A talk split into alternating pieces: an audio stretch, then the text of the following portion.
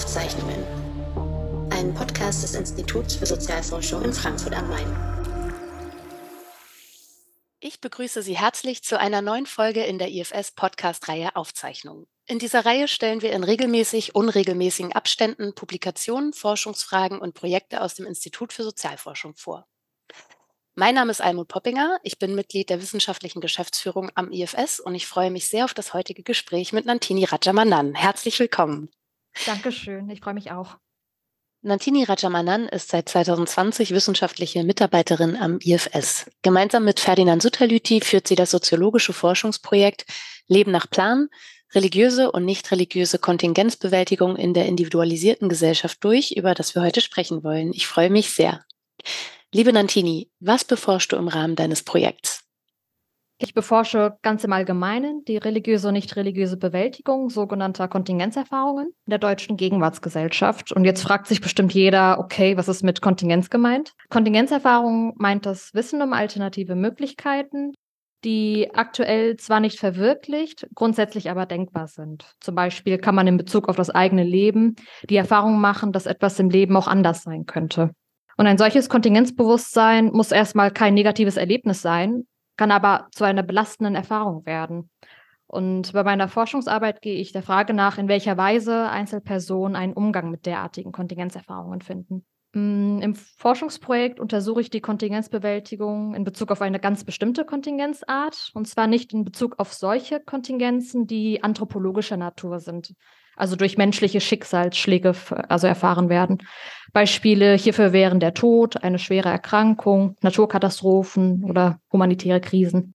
Ähm, ich analysiere die Kontingenzbewältigung in Bezug auf biografische Kontingenzerfahrungen, die durch gesellschaftliche Dynamiken erzeugt und bei Einzelpersonen in ihrer Lebensgestaltung auftreten. Ähm, meinen empirischen Daten nach entstehen solche spätmodernen biografischen Kontingenzerfahrungen, wie ich sie nenne, in erster Linie in Spannungsverhältnissen zwischen den persönlichen Vorstellungen und gewissen gesellschaftlichen Erwartungen einer individualisierten Lebensgestaltung. So konnte ich bei meinen Befragten feststellen, dass sie in ihrer Lebensgestaltung mit gesellschaftlichen Anforderungen konfrontiert sind, welche einen Plan nahelegen, wie das Leben einer Person idealerweise zu verlaufen hat. Beim solchen gesellschaftlichen Optimalplan, um einen Befragten zu zitieren, ähm, dabei handelt es sich um einen stark vorstrukturierten Lebensplan, der neben der Vorstellung von einem geradlinigen und chronologisch verlaufenden Leben im Sinne einer Normalbiografie auch Vorstellungen von idealen Lebensformen beinhaltet, dass man zum Beispiel gewisse Meilensteine im Leben in einer bestimmten Reihenfolge und auch zu einem bestimmten Alter erreicht hat, wie etwa, äh, weiß nicht, äh, Schulabschluss und danach zeitnah äh, Einstieg in Beruf finden, am besten gleichzeitig noch jemand kennenlernen, die Ehe schließen, recht schnell eine Familie gründen also was zum Beispiel. Genau, dieser gesellschaftliche Plan eröffnet nun aber Spielräume für soziale Vergleiche, Bewertungen und Entwertungen individueller Lebensgestaltungspraktiken und führt so zu der Wahrnehmung, dass das eigene Leben auch anders verlaufen könnte oder sollte. Und das andere, das dabei erfahren wird, stets eine alternative Lebenssituation, die mit der aktuellen Situation in einem Kontrast steht und dadurch quasi mit ihr konkurriert.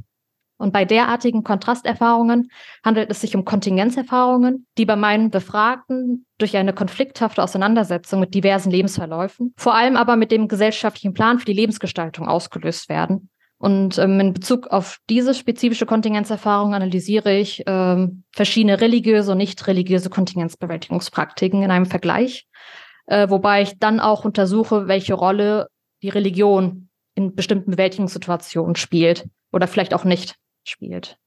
Genau, dabei möchte ich außerdem auch überprüfen, inwiefern sich die Religion in Bezug auf die gerade beschriebenen Kontingenzerfahrungen als eine Bewältigungsressource bewährt, wie sie oft in psychosozialen Arbeitskontexten zum Beispiel wahrgenommen wird, oder ob sie unter bestimmten Umständen sogar ein Risiko für die Kontingenzbewältigung darstellen kann. Mm, daneben dominieren in religionsbezogenen wissenschaftlichen Zusammenhängen auch Theorien zu einer religiösen Kontingenzbewältigung.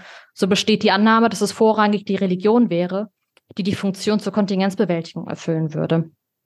Durch ein solches einseitig religiös geprägtes Bild der Kontingenzbewältigung erfahren die nicht religiösen Formen eine viel geringere Aufmerksamkeit in der Theorie und Empirie. Und deshalb besteht ein weiteres Anliegen meiner Forschungsarbeit darin, die heutigen Erscheinungsformen einer nicht religiösen Kontingenzbewältigung näher zu bestimmen. Mm, letztendlich handelt es sich bei meinem Forschungsprojekt um eine religionssoziologische Arbeit, die sowohl die Entstehung spätmodern biografischer Kontingenzerfahrungen als auch die Entstehung, Anwendung und Wirkung religiöser, nicht religiöser Kontingenzbewältigungsformen erklären möchte. Und hierfür werte ich 40 Einzelinterviews aus, die ich mit Personen unterschiedlicher sozialer, kultureller und religiöser Hintergründe geführt habe. Ähm, meine Befragten sind außerdem im Alter zwischen 25 und 45 Jahre alt und leben in einer Großstadt. Ich kann mir vorstellen, dass Kontingenzerfahrungen gerade in der Gegenwart auch zunehmen. Was hat dich zu deiner Forschungsfrage gebracht? Also tatsächlich war es die Religion an sich, die mich zu der Forschungsfrage gebracht hat. Also als Hindu äh, spielt äh, die Religion schon von klein auf eine Rolle in meinem Leben. Also einmal so diese biografische, ja, biografische Einfluss. Ähm, dann aber auch tatsächlich mein Masterstudium, also wie ich das schwerpunktmäßig ausgestaltet habe. Also ich bin eigentlich Sozialarbeiterin, ähm, habe im Master dann den Schwerpunkt gesundheitsfördernde soziale Arbeit studiert.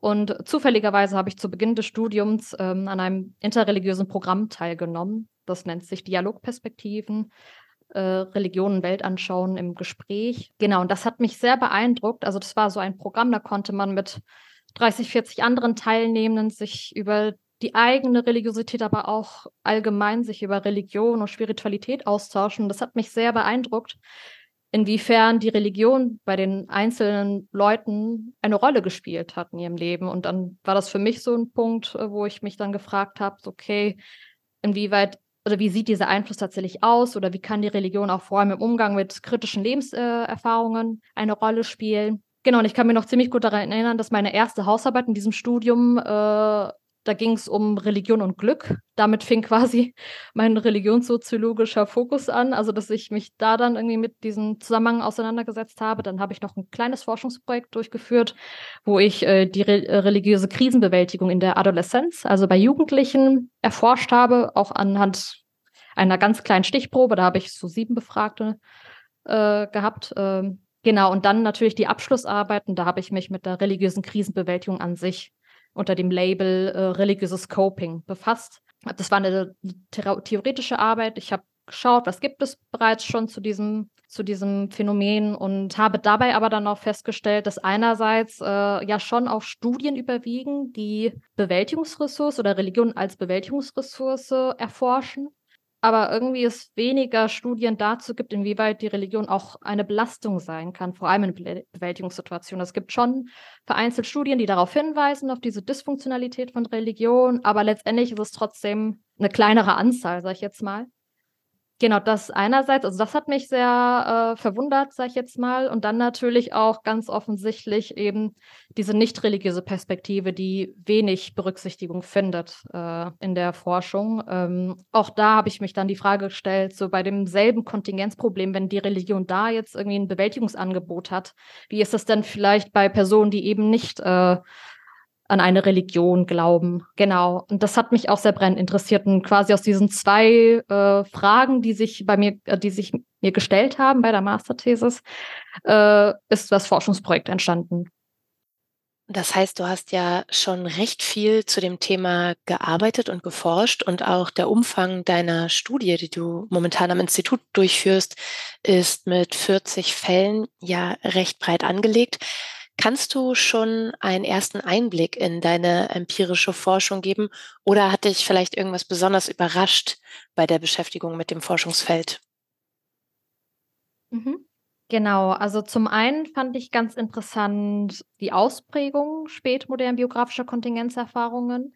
Also für das Forschungsprojekt ist es ja auch wichtig, das Bezugsproblem zu bestimmen, also das Kontingenzproblem genau zu bestimmen, um man an dessen ähm, die religiösen und nicht religiösen Bewältigungspraktiken miteinander vergleichen zu können. Und äh, genau, und da fand ich es halt eben besonders äh, auffällig, wie diese spätmodernen biografischen Kontingenzerfahrungen bei den Befragten zustande gekommen ist.